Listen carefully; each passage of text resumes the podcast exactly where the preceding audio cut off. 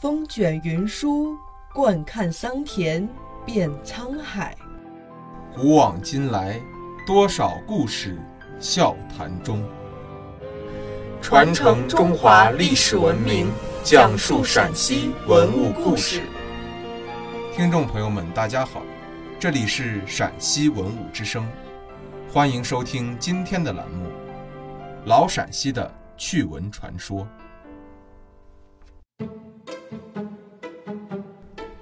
少陵园位于西安市区以南的浐河和橘河之间。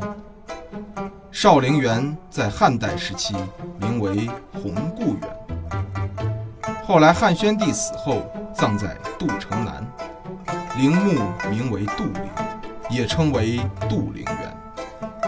汉宣帝的许皇后葬在杜陵南，因陵墓比杜陵园小。所以又称其为少陵园。少陵园南起颍镇，北到陆家寨，呈东南西北走向，南北长约二十公里，东西宽约十公里，海拔四百七十到六百三十米，高出河面八十到一百五十米。整个园面由西北向东南呈阶梯状上升，有三个明显的。台阶各级之间以陡坎相接。少陵园北望长安，南接秦岭，地势高亢，视野开阔，自古就是一个游览胜地。少陵园不仅自然风景优美，而且拥有深厚的文化底蕴。少陵园的特色，用当地人的话来说，就是唐塔汉冢朱大圈。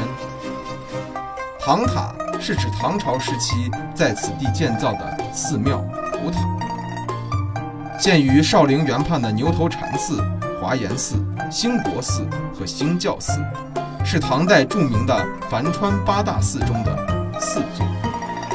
四座寺庙皆面对樊川，远眺秦岭，风景优美，让人流连忘返。其中华严寺。是我国佛教华严宗的发源地，兴教寺和兴国寺都与唐代著名佛经翻译家、旅行家玄奘法师有关。前者为其遗骨埋藏之地，后者是其香火院。汉冢指的是西汉许皇后少陵，汉宣帝刘询杜。朱大圈指的是明朝秦王朱爽。及其后人的墓葬群，其规模较大，状如一个大圈，所以被当地人称为“朱大圈”。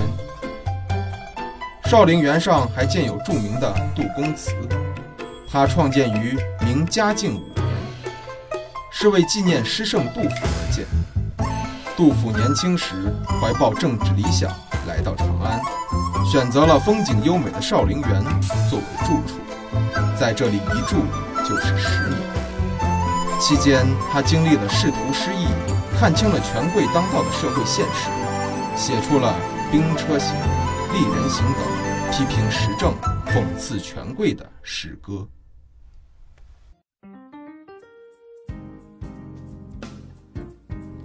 感谢收听今天的陕西文物之声。更多往期节目及相关文物动态，敬请关注陕西文物之声官方微博或登录蜻蜓 FM 收听。听众朋友们，我们下期再见。